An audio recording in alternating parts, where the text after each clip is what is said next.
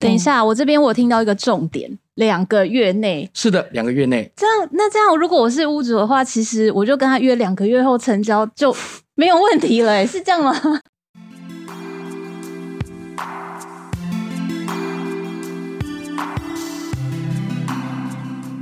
？Hello，大家好，我们是地产秘密客，欢迎收听地产好学生。这一集我们有影音版投布在 YouTube 频道上，如果想要看我们的朋友，也可以收看我们的影片哦。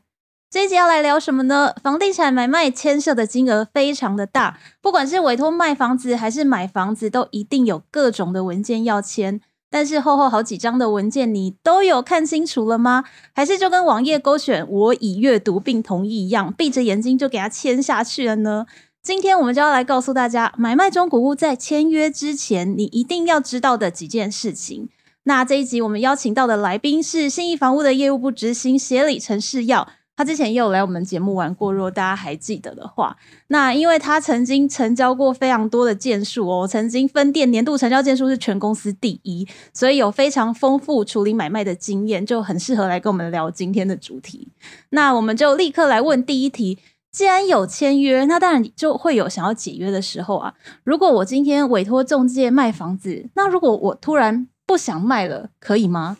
好，那我们先先来谈谈针对这个售屋委托的这部分哦。那一般我们售屋委托分成一般委托跟专任委托哈。那通常签订一般委托的状况下哈，卖方与中介业者哦由于有多家好中介哦竞争，那随时都会有成交的可能哈。所以啊、比较没有绑约的这个机制，随时都可以啊，就是解除这个委托的这个契约。但是要注意一件事情，就是我们在解除契约的过程中间，建议是要以书面或者至少要有赖的这个通知哦，那也确保后续比较不会有任何的争议。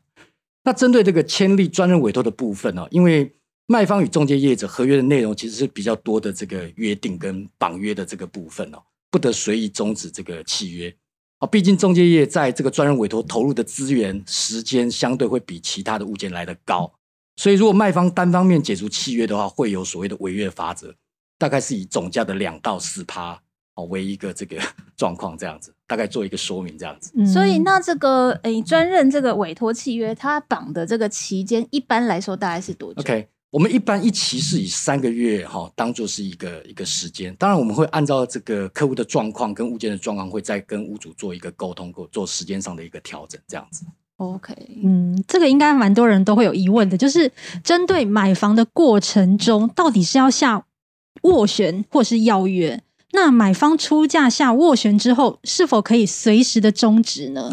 ？OK，呃，针对如果买方啊。呃出了斡旋或邀约是可以随时终止的，但是有一个前提，如果当你的斡旋邀约经卖方同意你的这个承购条件之后，那你如果再终止的话，就会有所谓的违约罚则。那如果以斡旋金的罚则，大概就是你已付价金可能就会被没收。但是如果以邀约书来讲哦，它里面的约定大概是以总价款的三三 percent 为上限，哦，那可能还会牵扯到所谓的中介成功，所谓的中介费一到两 percent 这样子。OK，所以其实呃，会不会有罚则，主要就是看卖方同意了没，对不对？对，没有错，这样子。那我们一般消费者怎么怎么知道卖方到底同意了没？会有中间他会签一个.呃一个契约吗？还是？当然，因为我们在这个斡旋金或者是邀约书的这个契约书里面，如果卖方同意，他必须也要在这个契约书的这个栏位里面签署，哎，我同意买方的这样的承购条件。那第一时间中介也要以书面的方式。通知买方，在这个契约就成立了，这样子。哦，所以如果这时候再解约的话，对，就是看你当初到底是下斡旋还是用邀约书。对，反而邀约的罚则会比斡旋来得高。邀约是总价款三 percent 的这个罚则，这样子。所以大家可以自己评估一下。对，OK。那再来签约啊，大家一定都会听到一个名词叫做“诶契约审阅期”。那为什么会有这个契约的审阅期呢？其实就是因为为了要保护消费者。所以呢，在消费者保护法里面呢，就有规定，必须会会有这个契约审阅期的东西。那请问一下，对买方跟卖方来说，这个审阅期的天数是一样的吗？好，那我们就先来谈一谈这个审阅权哦。那这个是在消保法里面有规定，就是说企业经营者跟消费者如果在订定所谓的这个定型化契约之前哦，享有大概三十天内的这个审阅权利，契约审阅的权利。当我们也会看这个契约类型的不同，那天数大概会有一些哦不一样的一个约定。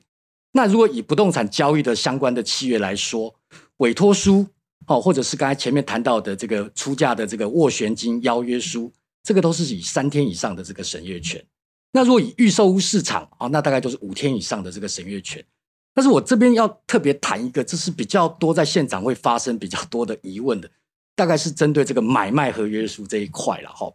那很多民众觉得，哎，为什么买卖合约书不能主张审阅权这样子？那因为不动产买卖契约书是针对这个两个消费者是买方卖方哦，他们去针对这个房子一些承购的一些条件，比如说不管是价金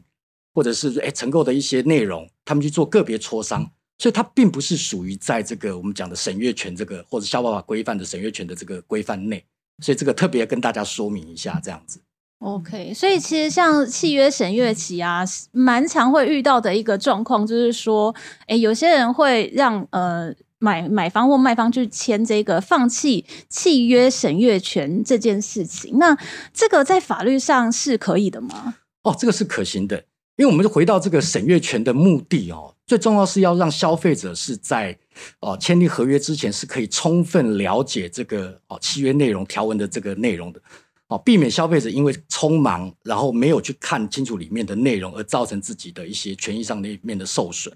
所以，如果消费者是充分了解这个契约哦里面的这些内容，当然是可以放弃所谓的审阅权的这样子。OK，所以这件事啊，有一个重点，就是说你在签约的时候，你已经充分的审阅、了解内容，所以你才可以自愿放弃。是的，没有错，这样子。所以大家还是要自，但是为了避免纠纷，建议大家还是就带回去好好看清楚，这是最 最保险的。那实物上还常常遇到一个情况是，就是把审阅期的这个日期倒填，比如说我们我们假设今天是六月六号。那我就把那个带回去的日期填成六月一号之类，这样这样可以吗？这个当然是不行的哈。那因为我们在审阅，就是在这个契约书的最上方，关于这个审阅权的这一个栏位上面，里面其实就会必须要屋主必须呃，就是客户必须要买卖方可能都要做一个签名跟当下日期的筛印。哦，要画押就对当下日期，嗯，而不是说你填到事前的日期，因为这个如果后续有一些争议，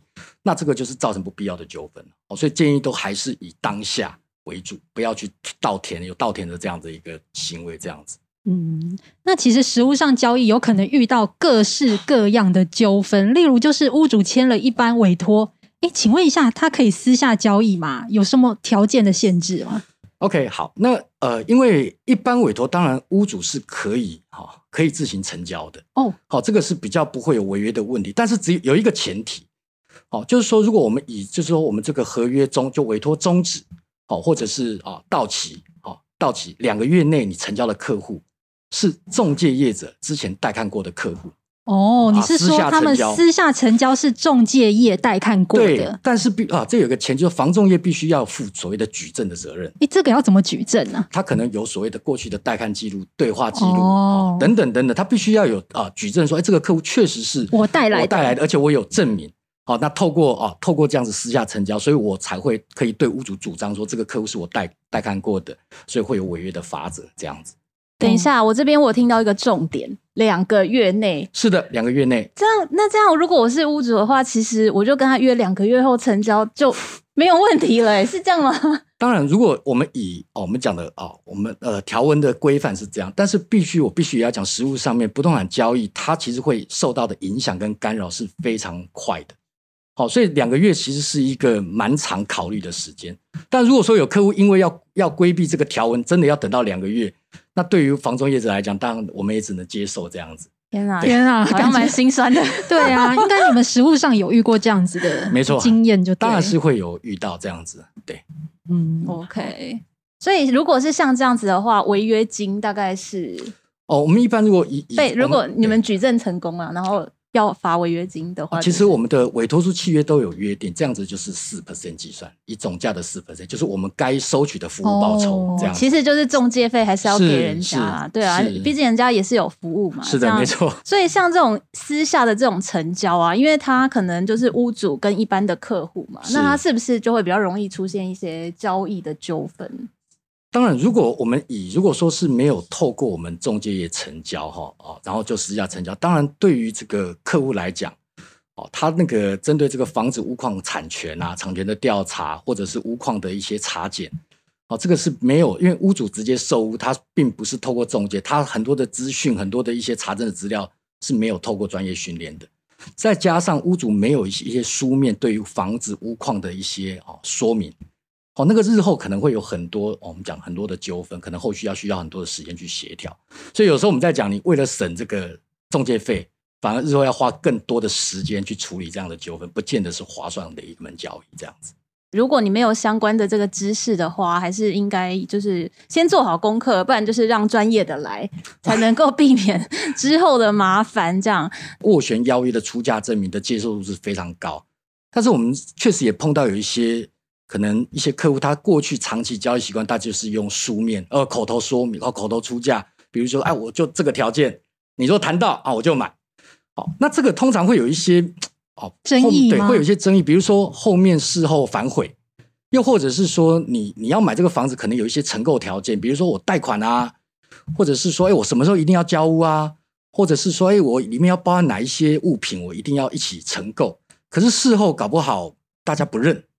好，这个都会造成不必要的纠纷，所以我们建议是说有一些不管是总价金好总价金的这个啊书面的这些部分，还有一些你承购条件。我们建议都是以书面的方式去填写，由我们来传达给屋主，